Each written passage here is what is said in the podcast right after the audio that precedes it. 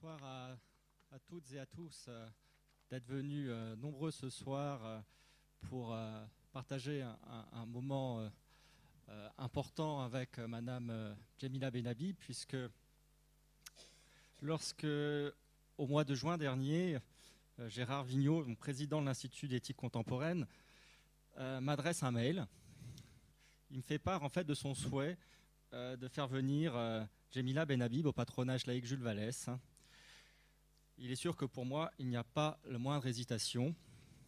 D'autant plus que les dates qui étaient possibles étaient autour du, 9 décembre, date euh, symbolique s'il en est, puisque c'est, comme vous le savez tous, je pense maintenant, euh, la journée donc, nationale de la laïcité. Et donc pour euh, le beau bâtiment dont j'ai la chance de diriger, c'est une date importante. Et donc je suis également extrêmement heureux de recevoir ici même Madame Benhabib. Donc on sait aujourd'hui le, le combat de, de Jemila Benhabib est difficile, met d'embûches de toutes sortes, parcourant l'Europe et le Québec pour rappeler à tous et à toutes qu'il faut de, de, grandes. Euh, qu'il faut en fait ranimer l'idée laïque face à la progression du fondamentalisme religieux. Et ranimer l'idée laïque, c'est quelque chose d'important aujourd'hui, souvent la laïcité dans le débat public tellement dévoyé et euh, aussi oublié. Après la chute des grandes idéologies du XXe siècle, nous assistons à présent à un retour du religieux dans l'espace civil qui compromet la liberté de conscience et d'expression, la condition des femmes, l'éducation et toutes les libertés acquises. En 2012, le comité Laïcité République vous remet, Madame Benhabib, dans les salons de l'Hôtel de Ville de Paris, le prix international de la laïcité. Cette septième édition du prix, comme pour les précédentes, récompense une personnalité étrangère qui défend et promeut la liberté de conscience et l'égalité des citoyens, sans égard à leur engagement philosophique ou religieux. Cette année-là, le jury était composé d'une cinquantaine de personnes et il était présidé par Charb, le directeur de Charlie Hebdo, qui, comme vous le savez, devait décéder quelques deux années plus tard sous les balles de fanatiques religieux en rupture totale avec tout idéal humaniste. Lors de cette récompense, vous voyez votre combat pour la sécularité de l'État récompensé. Maintenant, sans relâche, votre combat pour que le, Québec se déclare un jour un État totalement laïque. Et à cette occasion, en 2012, vous déclarez Je suis extrêmement gêné quand on parle de liberté religieuse. Je préfère le concept de liberté de conscience parce qu'il est beaucoup plus inclusif et il traduit la diversité d'opinions qui existe et les légitime. Ceux qui n'ont pas d'option religieuse existent aussi. Pour vous, les accommodements religieux sont dangereux, car ils ont tendance à avaliser les interprétations les plus intégristes d'une religion, parce que ce sont ceux qui ont la lecture la plus rigide de leur culte, qui ont tendance à exiger des accommodements. Vous déclarez lors de la remise du prix, quand on demande à l'État d'arbitrer la religion, il est forcé de valider des interprétations intégristes des religions. Donc c'est un piège de se poser en arbitre. On légitime des interprétations intégristes et c'est là que la dérive commence parce que la prime est donnée aux intégristes, pas aux modérés. On demande à l'État de plier, de mettre le genou par terre pour accommoder des conceptions, disons-le franchement, qui sont à des années-lumière de ce qu'on est devenu et de ce qu'on incarne, ne serait-ce que par rapport à l'égalité des hommes et des femmes on est dans une contradiction importante. Enfin, sans relâche, vous revenez sur le port du voile islamique et sur ce qu'il peut représenter d'oppression pour les jeunes filles notamment. Vous dites que le permettre à l'école, c'est donner l'option au père, à l'oncle, au frère, imposant ainsi son intolérance à sa fille, sa nièce ou sa sœur.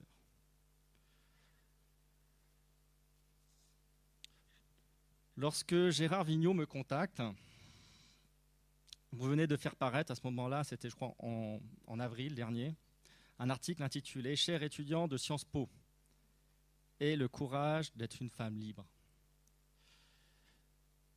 D'où le titre euh, ce soir de la conférence. Et euh, c'est vrai que j'ai pris connaissance de cet article-là. Donc, je, crois que Gérard, vous m'avez appelé, c'était au mois de juin, euh, un peu moins d'un mois, un mois et demi après cet article. Je lis l'article et euh, c'est édifiant, évidemment. Vous y dénoncez une journée organisée à l'initiative des étudiants de Sciences Po, donc en avril dernier, hein, vraiment pas très longtemps, célébrant le voilement des femmes. Curieuse initiative. et donc, vous posez alors cette question vous posez aux étudiants cette question.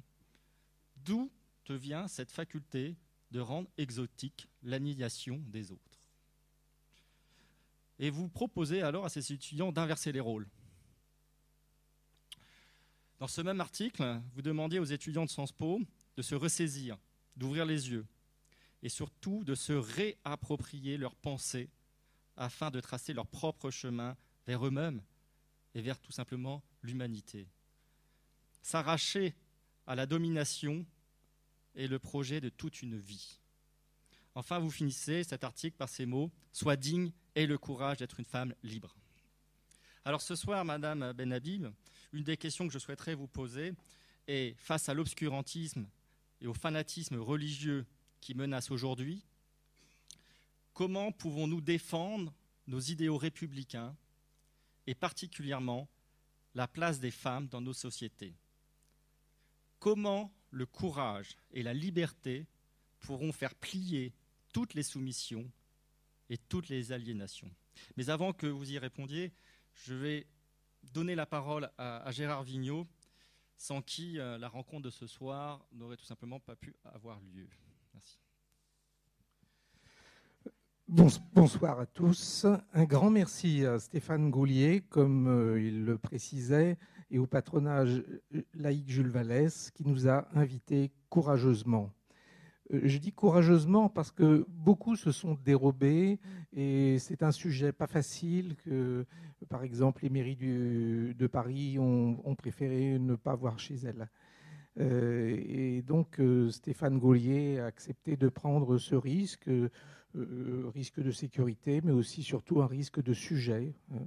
Voilà. Qui sommes-nous?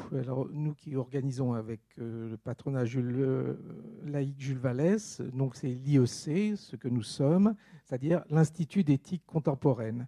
C'est un groupe de réflexion, c'est un think tank créé en 2011 qui rassemble une douzaine de personnes de spécialités diverses. Notre champ de réflexion est fort large. Successivement, nous avons abordé des réflexions sur l'évolution des mœurs, l'enseignement de la morale laïque, l'euthanasie, le mariage pour tous, l'éthique dans la politique, le débat sur la GPA. Et cette année 2016, donc, il s'est trouvé que la question de l'islamisme radical revenait très souvent, euh, aussi bien dans notre groupe que dans les groupes qui, tournent autour de nous. Et nous l'avons abordé euh, comme nous avons abordé les autres sujets. Dans ces débats, hein, donc, nous appliquons, afin que ces débats soient préparés, documentés du meilleur niveau possible, et que nous apportions des contributions utiles à tous et transmises aux décideurs qui voudront bien les entendre.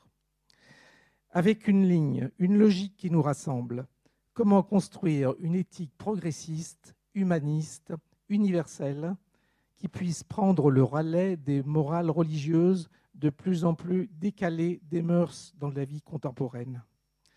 Ce soir, le sujet est l'islamisme radical, et plus particulièrement la place des femmes dans l'islamisme radical.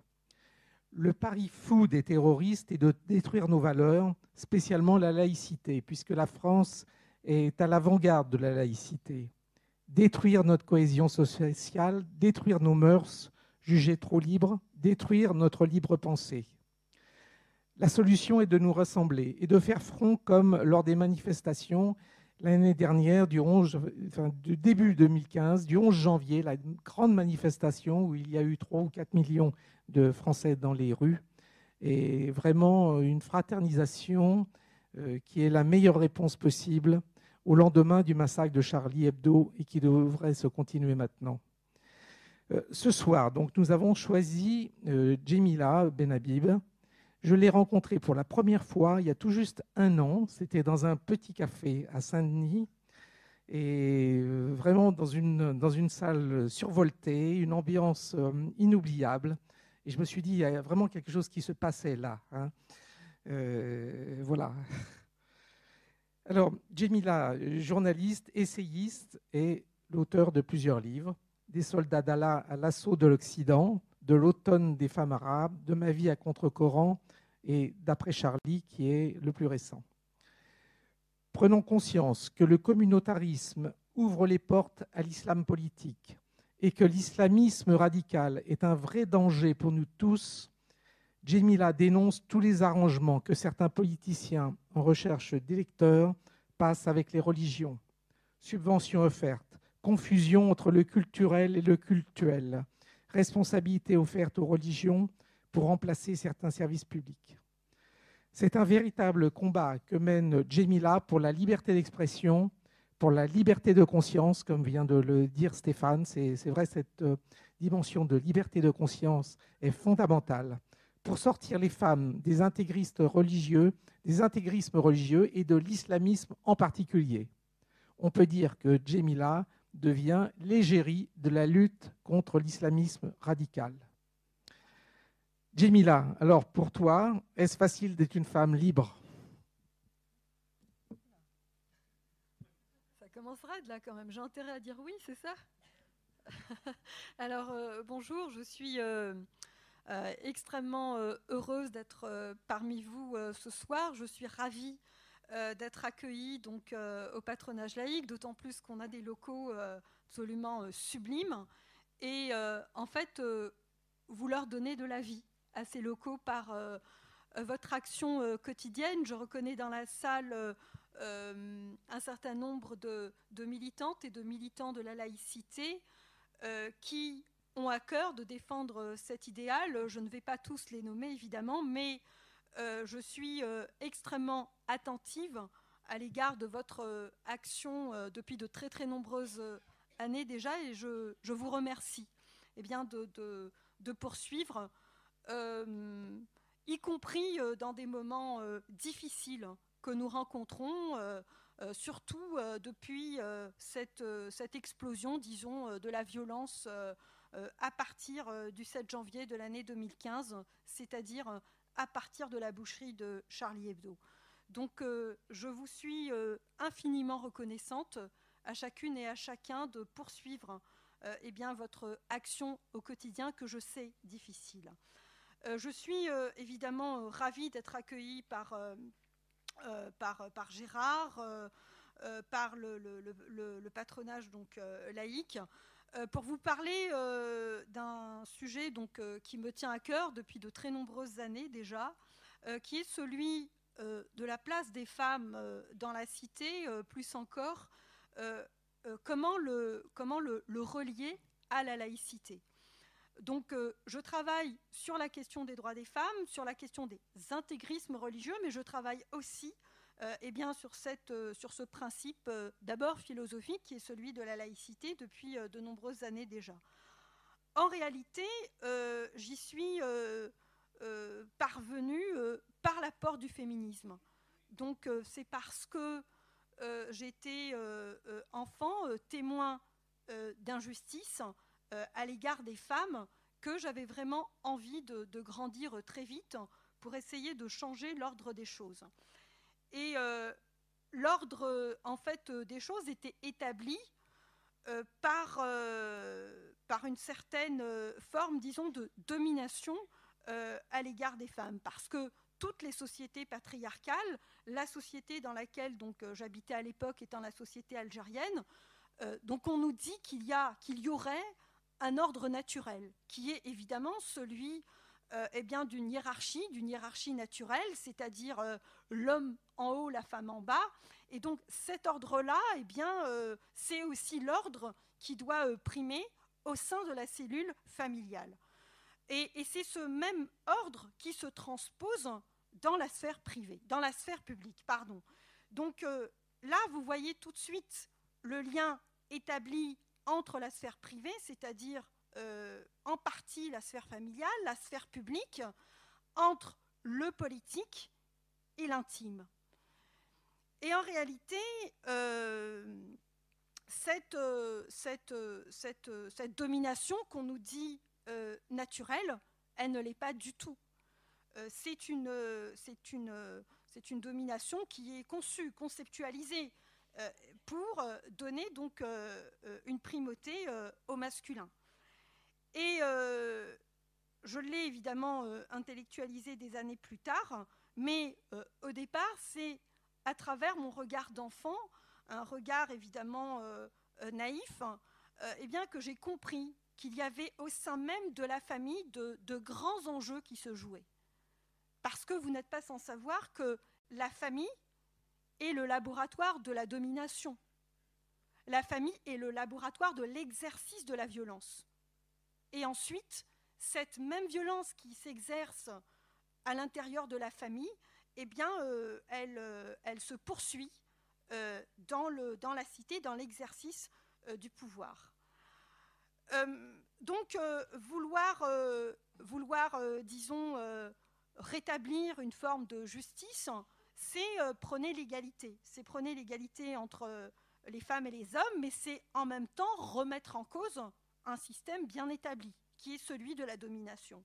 Donc on est en réalité dans un euh, paradigme que l'on veut changer, que l'on souhaite changer euh, pour euh, atteindre cet idéal d'égalité. D'ailleurs, dans ce, dans ce, paradigme que l'on souhaite changer, personne n'y trouve son compte, même pas le dominant parce que euh, ma conviction profonde est que euh, le dominant ne peut pas se satisfaire d'un tel système.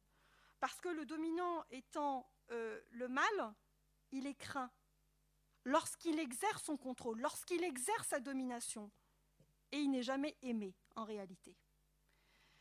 Et il y a une différence évidemment entre se soumettre et respecter et aimer. Donc cette euh, réflexion, euh, elle a euh, mûri en moi pendant de nombreuses années alors que j'habitais en Algérie et que je rencontrais donc un certain nombre d'injustices à travers la condition d'abord des petites filles. les petites filles étaient, étaient constamment euh, reléguées à des tâches domestiques. En fait, une partie des petites filles, évidemment, euh, était euh, donc il y avait toujours un, homme dans la famille à servir. Donc il y avait évidemment le père, le frère, le cousin, l'oncle, le voisin. bref, il y avait donc toujours donc quelqu'un à servir. Et chez moi, c'était différent. Dans ma famille, les choses se, passaient différemment. Donc il y avait une forme d'existence euh, qui, était, euh, euh, qui était faite, conjuguée sur un mode totalement différent au sein de ma famille. Et évidemment, j'en tirais parti. Donc, moi, je n'ai pas eu à me battre dans ma famille pour arracher quoi que ce soit. En réalité, la liberté, on me l'a donnée au sein de ma famille, j'entends. Donc cela m'a permis euh, d'aiguiser mon regard à l'égard de ce qui se passait dans la société. Et dans la société, il y avait euh, bien entendu euh, une rage de vivre de la part des petites filles, de la part des femmes, qui, qui, me touchait profondément. Et je n'ai jamais été insensible à ça. Donc une volonté d'être, de se réaliser, d'aimer.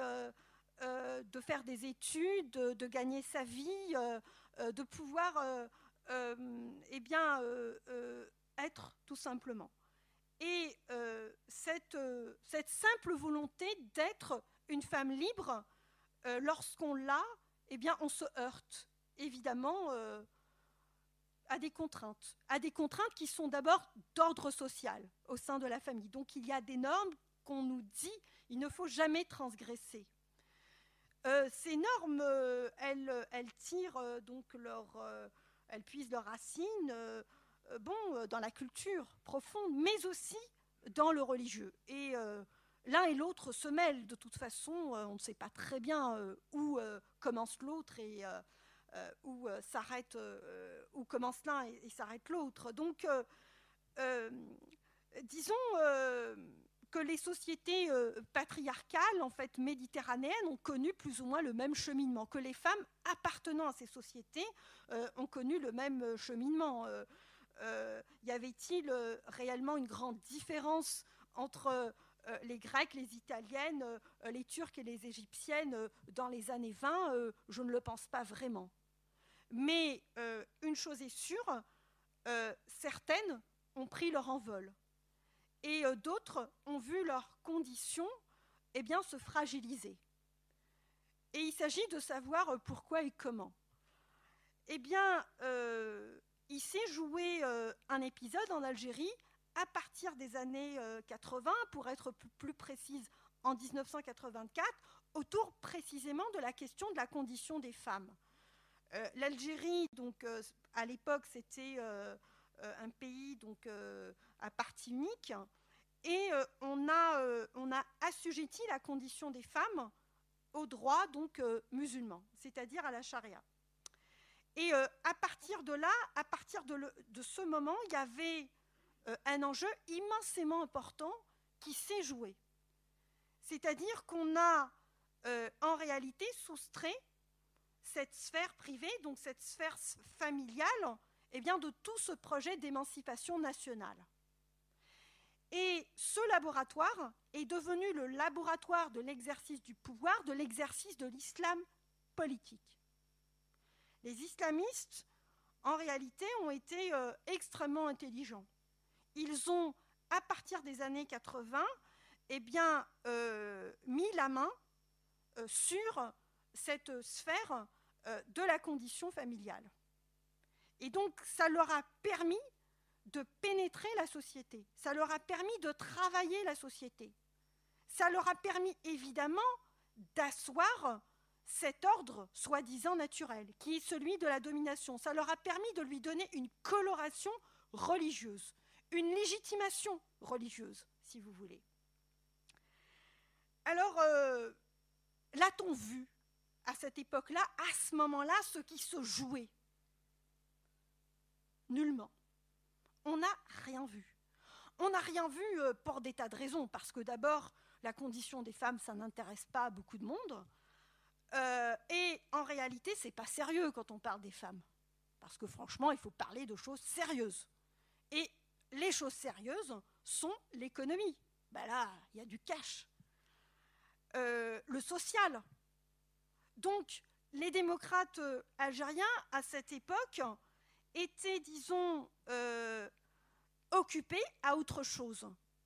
Alors que les islamistes, eux, avaient une stratégie qui était bien définie, qui était celle de mettre la main sur le système éducatif et sur, évidemment, la condition de la famille, la, condition donc euh, des femmes. Eh bien, si on réfléchit bien à ces deux leviers, on remonte à la fameuse stratégie des frères musulmans, c'est-à-dire celle établie par Hassan al-Banna en 1928, qui dit tout simplement nous allons islamiser l'individu, ensuite nous allons islamiser la famille, et par ailleurs nous allons islamiser la société, et par la suite, donc l'État va devenir islamiste. Donc c'est une stratégie étapiste qui passe par un travail du corps à corps. Et évidemment, la femme est le pivot eh bien, de cette pénétration euh, de l'islam politique. Donc, euh, autant, si vous voulez, euh, il s'est joué quelque chose d'important qu'on n'a pas mesuré à cette époque-là, mais aussi se jouer à travers le système éducatif quelque chose aussi d'extrêmement important, c'est-à-dire qu'on n'avait pas encore tranché quel quel système éducatif donc choisir Est-ce un système donc rationnel au diapason donc des normes universelles ou bien un système donc ayant un pied dans le religieux? Et cette ambiguïté est demeurée. Donc on avait le système éducatif était façonné de façon à avoir un pied dans la modernité et un pied dans le religieux. Et si euh, je vous restitue donc cette expérience euh, algérienne, c'est tout simplement euh, une fenêtre pour comprendre l'ensemble des situations dans le monde musulman. on est tous passés, l'ensemble des pays sont pratiquement passés par là, c'est-à-dire par une main mise sur la sphère familiale et une main mise sur la sphère éducative. Donc ce sont deux leviers qui ont totalement échappé euh, eh bien, euh, à l'État, qui ont commencé à échapper à l'État. Et quand on y réfléchit bien, qu'est-ce qui se joue là? Eh bien, euh, dans la sphère donc familiale, c'est évidemment la liberté des femmes, l'ordre social, et dans le système éducatif, eh bien, c'est la liberté de conscience qui se jouait à cette époque-là. Donc, nous n'avions pas été euh, éduqués, façonnés, formatés, si je puis me permettre, eh bien, au respect de la liberté de conscience. Nous étions obligés de nous soumettre à un dogme, et donc il fallait annoncer le dogme. Personne ne nous posait la question, donc euh, eh bien, du, respect de notre, de notre volonté, de notre liberté de conscience. Euh, donc, euh, vous avez là deux paramètres extrêmement puissants à travers lesquels les islamistes ont bâti une stratégie qui leur a permis ensuite de passer à une étape supérieure, c'est-à-dire d'accélérer euh, l'islamisation et de la société et des institutions de l'État. Évidemment, cette euh, stratégie, donc, euh, elle s'exerçait donc d'une façon, disons, douce, tranquille, mais aussi d'une façon violente à partir des années 90. À partir des années 90, il y a des impératifs de violence eh bien, qui s'exerce à l'égard de tous ceux qui remettent en cause cette condition des femmes imposée donc euh, euh, par euh, le régime de l'époque, mais aussi le système éducatif. Et donc, les démocrates algériens, en fait, ces, doux poètes que j'aime bien d'ailleurs, ils se sont réveillés en fait ben, avec une gueule de bois à un moment donné en se disant mais qu'est-ce qui se passe Finalement, qu'est-ce qu'on n'a pas compris? Il y a des choses qui nous, qui nous ont échappé totalement. Euh, on pensait donc euh, exercer, avoir une activité militante euh, intéressante, importante, productive, efficace, pertinente, et voilà eh bien, que la société eh bien, nous échappe totalement en réalité, c'est la démonstration que ces questions d'ordre sociétal sont toujours immensément importantes et ne sont jamais à négliger.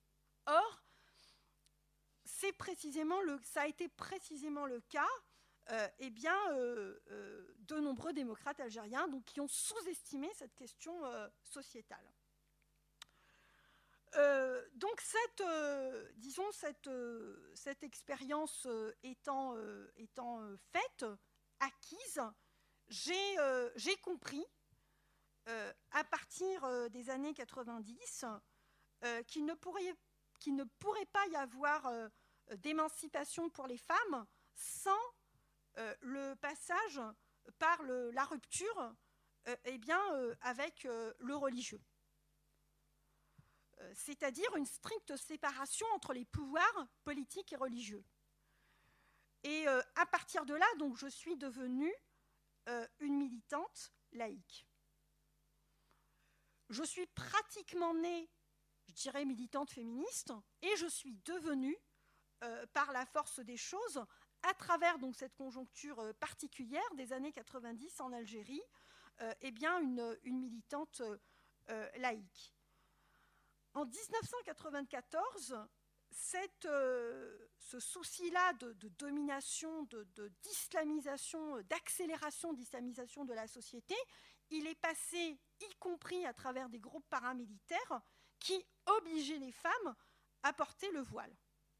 Donc euh, je me souviens, en 1994, il était question d'un ultimatum, de l'ultimatum du groupe islamique du salut pour imposer précisément aux femmes de se conformer donc à un code vestimentaire. Euh, vous mesurez bien que cette histoire de code vestimentaire n'est pas seulement un code vestimentaire. Et je dois dire, n'est pas du tout un code vestimentaire. Mais c'est un uniforme, c'est un formatage. Euh, et euh, beaucoup d'Algériennes ont résisté à cela. Et nous avions euh, le choix entre deux alternatives, soit abdiquer, soit résister.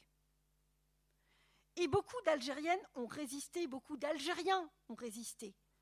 Euh, parce que à cette époque-là, eh nous mesurions euh, qu'il se jouait là, à travers le corps des femmes, eh bien, l'adhésion à un projet sociétal.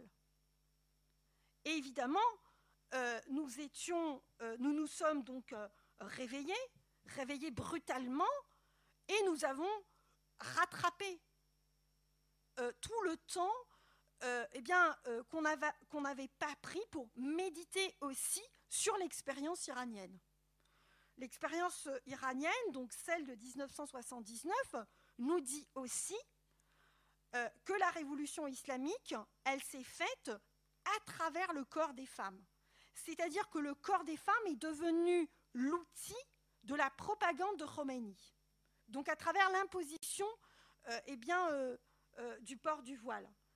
Et je dois dire que c'est en réalité cet habit militaire eh bien, qui s'est propagé un peu partout dans le monde.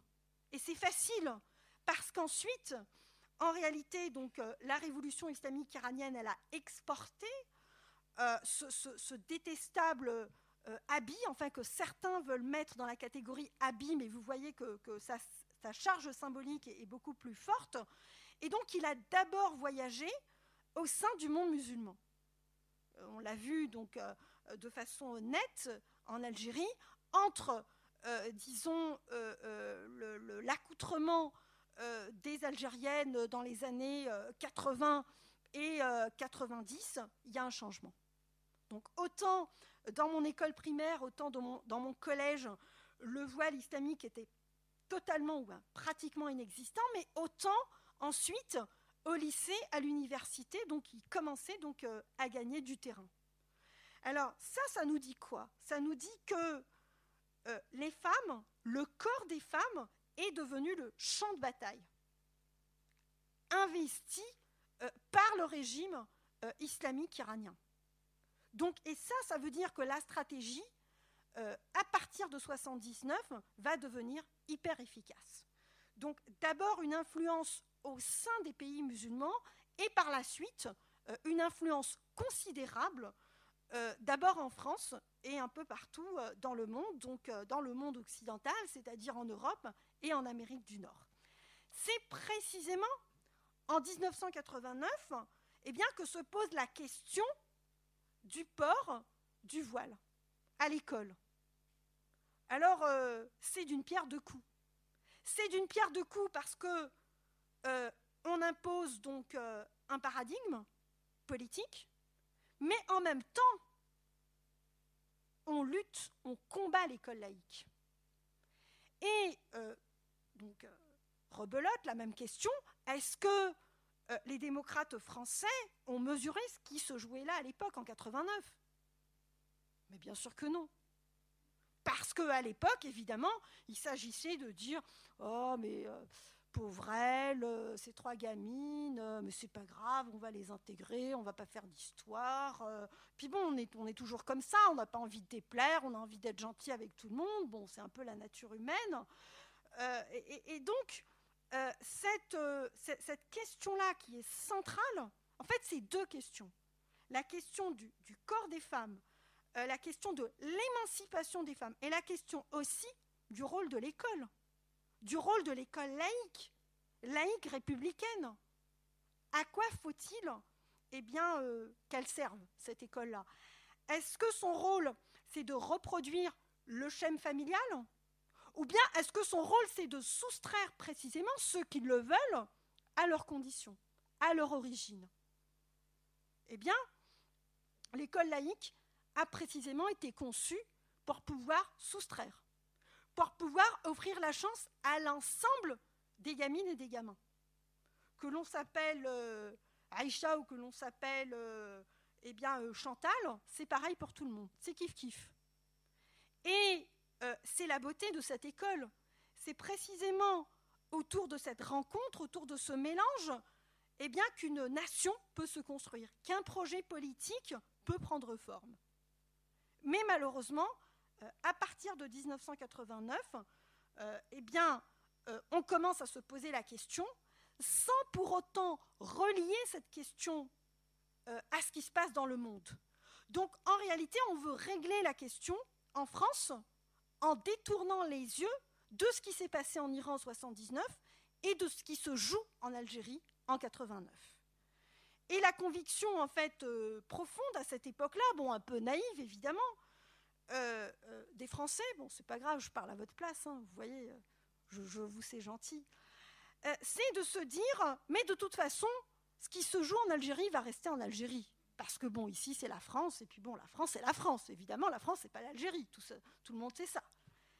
Et voilà, en fait, c'est autant, je veux dire, autant les islamistes ont un projet transnational, pour eux les frontières ça n'existe pas. Mais vraiment, ça n'existe pas du tout. Pour eux, le monde est un simple terrain de jeu, avec des territoires à conquérir, les uns après les autres, à les faire tomber, les uns après les autres. Autant nous, on est segmentés dans notre pensée. On se dit, oh bah, je vais m'arrêter aux simples frontières de la France parce que finalement, c'est plus facile. Et en réalité, on n'arrive pas à régler les problèmes de cette façon-là. Parce qu'on voit très bien que ce qui se passe en Algérie, à partir des années 89, commence euh, eh bien, euh, à, avoir de l'influence en France, mais pas seulement en France, dans le Maghreb, dans les pays du Maghreb, au Maroc, en Tunisie, en Afrique. L'Algérie étant cette porte vers l'Europe, mais aussi vers l'Afrique. À partir des années 90, on a une implantation du terrorisme, un début d'implantation du terrorisme en Afrique et en Europe la France étant le premier pays donc à avoir connu euh, les attentats terroristes à partir des années 90. Ils étaient toujours signés, évidemment, GIA, GIA, l'AIS, GSPC, enfin bon, tout ça c'est des euh, acronymes euh, de groupes paramilitaires dont la source, évidemment, on, revient, donc c'est le, le, le Front islamique du salut. Donc tout le monde sait ça, évidemment. Et le Front islamique du salut, en fait, euh, ben, sa seule prétention, c'était de faire de l'Algérie un État théocratique, c'est tout. Donc on avait le modèle iranien, donc celui de 79, donc République islamique iranienne, et le deuxième donc, pays donc, ciblé par cette vague, par cette contagion, ça devait être l'Algérie. Donc c'était le deuxième pays qui devait tomber, qui devait devenir une république islamique. Bon, alors, heureusement, ça n'a pas fonctionné comme ils l'ont voulu. Euh, comme je le disais euh, tout à l'heure, c'est parce que, euh, d'abord, les Algériens ont eu cette capacité de résistance incroyable. Le, peuple et les institutions. Et c'est là où on voit aussi que les institutions de l'État algérien, mine de rien, étaient des institutions solides. Il y avait, on était en guerre, la guerre était déclarée, et nous avions une armée contre une autre armée. Euh, et on pensait que, euh, eh bien, on allait euh, régler la question quelques années plus tard. La guerre a duré bien plus longtemps que nous le pensions. Bon, on faisait semblant de vivre comme ça. Et en réalité, ce qui est extraordinaire, en fait, dans cette, dans cette, dans cette histoire, mais ce qui est un peu triste aussi, c'est que cette guerre contre le terrorisme, nous l'avons, euh, disons, euh, contenue. Et je peux même dire aujourd'hui que nous l'avons remportée. Par ailleurs, il y a une autre guerre que l'on a perdue. C'est la guerre contre l'islam politique. Parce que l'islam politique, c'est paradoxal, mais euh, certes, il, a, il, a, perdu donc, la, bataille donc, de l'acquisition de l'État, du basculement de l'État, de, de, ses institutions, mais il a continué à travailler la société. Et aujourd'hui, en réalité, si j'avais à comparer évidemment le degré d'ouverture de la société algérienne, donc avec voilà 20 ans ou 30 ans, aujourd'hui la société est davantage plus conservatrice, socialement, d'un point de vue social, comme le sont l'ensemble des sociétés dans le monde musulman. Donc, euh, en fait, il y, euh, a deux tendances euh, qui, sont, qui sont en train de se jouer. Il y a deux mouvements. Il y a évidemment un mouvement porté par la modernité qui continue donc de se battre, de résister, de revendiquer donc la séparation des pouvoirs politiques et des pouvoirs religieux, la laïcité, euh, l'abrogation de ce fameux code de la famille dont je vous parlais, mais il y a aussi eh bien, une, vague, euh, une vague islamiste qui est très forte, qui est portée en partie par l'État, mais pas seulement, qui est portée euh, par un travail social extrêmement important. On investit les quartiers, on investit l'école, on investit la société, on investit les familles. Bref, on investit les mosquées, et il y a de l'argent.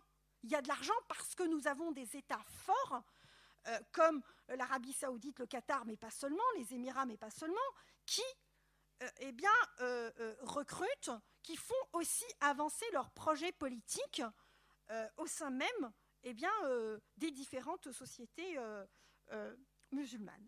Mais revenons, revenons, à la France. Donc, bon, en 89, visiblement, on s'est planté. On s'est planté parce que on n'a pas vu euh, on n'a pas mesuré donc euh, à sa juste valeur ce qui se jouait. Bien sûr, il y en a qui avaient compris. Il y en a qui ont compris. Vous vous souvenez tous euh, de cette très belle lettre signée par Elisabeth Badinter, Régis Debré, Finkenkraut, Catherine Kinsler, j'en oublie une, et, et, qui disait bah non, ça marche pas. Le voile à l'école, c'est non. Donc, euh, qui ont affiché une fermeté et qui ont rappelé les idéaux de la République et de l'école. Et qui avaient compris en réalité que si l'on cédait, à ce moment-là, en 89, eh bien, on allait passer de recul en recul, de compromis en compromis vers la compromission. Et c'est un peu ce qui s'est passé. C'est-à-dire que euh, on a ouvert la porte à ce moment-là. Euh, on a un peu donc euh, euh, ouvert la porte, on a essayé d'acheter la paix sociale. Bien sûr, il y a eu cette loi de 2004, donc une loi d'interdiction du port des signes religieux ostensibles, comme on dit en France. au Québec, on dit ostentatoire. Et, c'était, c'était un bon pas. C'était un bon geste.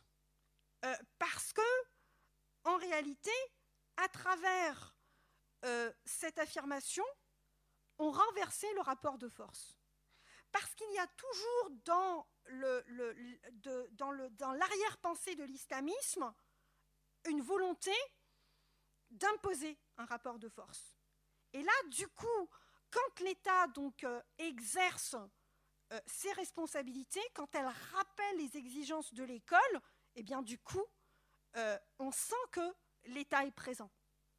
On sent que les pouvoirs euh, régaliens, on sent que l'école euh, continue d'être eh bien, euh, le pivot. Mais malheureusement, on, désinvestit l'école. Donc, en fait, on vit, quelque chose de, bizarre. C'est comme tout à l'heure, je le disais. Donc, dans les sociétés musulmanes qui sont traversées par deux courants, mais aussi euh, dans la société française, bien, on est aussi traversé par deux courants. Donc un courant euh, qui nous pousse, disons, euh, à accepter ce type de compromis, et on se dit, bon, ben, ma foi, c'est pas grave, c'est un voile, c'est trois, et un autre courant qui dit, ne cédons pas sur les principes. Parce que là, si on commence à céder, eh bien, où va-t-on tracer la ligne? Et rebelote. Je veux dire, on pensait avoir résolu cette question, et cette question, en fait, elle se repose euh, à travers la loi sur le port du voile intégral en, 2010. En fait, on voit bien, on sent bien que euh, on perd l'initiative politique. On est en mode réaction permanente. On réagit. On réagit à des stratégies qui sont hyper bien rodées, qui sont conçues. On réagit à des stratégies qui se sont appropriées la rhétorique des droits de la personne à partir des années 90. Donc à partir des années 90, il y a toute une musique qui commence donc à faire son chemin en disant, au sujet précisément du voile, c'est ma liberté, c'est mon choix, c'est mon droit. On se situe précisément dans le paradigme du droit individuel. Et on oppose le droit individuel à euh, toutes les luttes collectives, à l'école laïque, et ainsi de suite. Donc on est dans une espèce de segmentation des droits entre, on met dos à dos, en fait, euh, le droit individuel, c'est-à-dire le simple fait de porter euh, un uniforme, relève du droit individuel. En fait, c'est comme ça qu'on nous le présente. En fait, on accepte les termes du débat imposés par les islamistes. On ne comprend pas que le débat nous échappe totalement, qu'on ne maîtrise plus le débat. Et euh, en réalité, eh bien, on se retrouve évidemment avec euh, cette loi euh, de 2010 que j'ai soutenue. Et j'ai soutenu la loi de 2004, mais que voulez-vous? Pour moi, en tous les cas, ce sont des gestes qui, sont, qui sont bien, mais ce n'est pas assez. C'est pas assez parce qu'on a en face de nous un projet politique qui opère sur différents modes, et y compris sur le mode de la violence. Et ça, on l'a bien vu à travers ce qui s'est joué avec Charlie Hebdo, c'est-à-dire d'abord l'épisode de la judiciarisation du débat. Donc euh, euh, Charlie Hebdo, donc traîné euh, en justice pour le simple fait d'avoir repris des caricatures et reproduit des caricatures donc danoises, se joue là le chapitre de la liberté d'expression, mais aussi de la liberté de conscience. A-t-on, oui ou non, le droit, dans un pays laïque, eh bien, à se foutre de la gueule des dieux? Je sais qu'il y a une amie qui aime bien cette expression dans cette salle, se fout de la gueule des dieux. Euh, voilà. Enfin. Et, donc, euh, euh, que voulez-vous Là, ben évidemment, la justice dit oui. Dit oui, on a le droit. On a le droit de rire de tout. Enfin, de tout, on s'entend quand même. Parce que tout le monde comprend que tout, ça veut dire moins l'islam.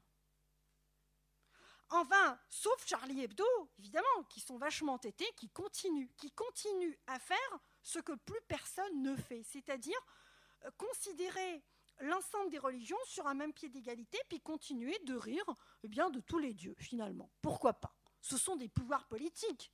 Pourquoi pas? Et euh, on voit bien que le fait de sous-estimer la capacité de l'adversaire l'amène à gagner du terrain. Parce que euh, si, en fait, cette bataille juridique et judiciaire donc, a été gagnée en, 2006, elle s'est encore rejouée en 2011. Et on a vu eh bien, que les solidarités à l'égard de Charlie Hebdo se sont érodées. C'est-à-dire qu'une euh, forme d'autocensure s'est imposée, euh, un silence donc a commencé à gagner nos rangs, et donc il y a des tabous. Tout le monde sait qu'il y a des tabous. Et en fait, ça touche évidemment à la liberté de conscience, mais ça touche aussi à la liberté d'expression. Mais on recule. On est, oui ou non, est-ce qu'on est oui ou non en démocratie? Et là, en fait, bon, moi, ça me fait rire, honnêtement, quand on dit euh, on est hyper courageux, on organise des rencontres, mais on est dans une république laïque quand même. Faut pas déconner. Enfin, je veux dire, euh, euh, ben, la laïcité doit se vivre non pas dans la honte, mais dans la fierté. Nous devons l'incarner, l'assumer. Et si nous, nous reculons euh, dans l'incarnation mais réelle, pas honteuse, euh, de cette laïcité, ben, qui va le faire? Qui va le faire? Eh bien, autant... Euh, donc, autant euh, nous, nous sommes hésitants, autant les contre-pouvoirs qui existaient, donc voilà quelque temps, les contre-pouvoirs, c'est-à-dire évidemment les laïcs, le camp laïque, les féministes, euh, euh, la gauche, ces contre-pouvoirs ont été totalement fragmentés par l'islam politique. L'islam politique aujourd'hui nous a divisés. Nous a divisés euh, entre des gens qui considèrent encore, il y a encore une tendance à gauche qui considère, eh bien, bon, qu'il faut être gentil, quoi. Y compris avec les Kouachis. Parce que, bon, franchement, quand on s'appelle Kouachi, ben, on a le droit, y compris, d'assassiner des gens. Bah, écoutez, c'est ça. Quand on, quand on déresponsabilise une personne eh bien, de l'acte le plus barbare, et quand on essaie de lui inventer tous les prétextes, euh, eh bien, euh, pensez-vous qu'on lui, euh, pensez-vous que c'est à son avantage? Mais c'est une insulte d'abord pour lui, parce qu'on le croit capable que du pire, alors que cet individu, il est aussi capable du meilleur. Et il faut lui dire, c'est une faute, c'est une erreur grave que tu as commise, parce que être citoyen, c'est pas ça. Mais c'est aussi une insulte à l'égard de l'ensemble eh bien, euh, des citoyens, des citoyennes de culture musulmane qui, eux, sont des euh, citoyens, des citoyennes exemplaires dans leur vie de tous les jours, qui ont envie de vivre dans le respect de la République, qui ont aussi envie de bénéficier de la protection de la laïcité, parce que oui, la laïcité, c'est une protection. Mais euh, malheureusement, il y a encore une gauche communautariste, islamo-gauchiste, euh, qui a totalement cédé face à l'islam politique. Plus encore, elle est aujourd'hui unie avec l'islam politique. Donc elle a fait front commun avec l'islam politique. moi, en réalité, cette gauche-là, je ne veux plus rien savoir d'elle.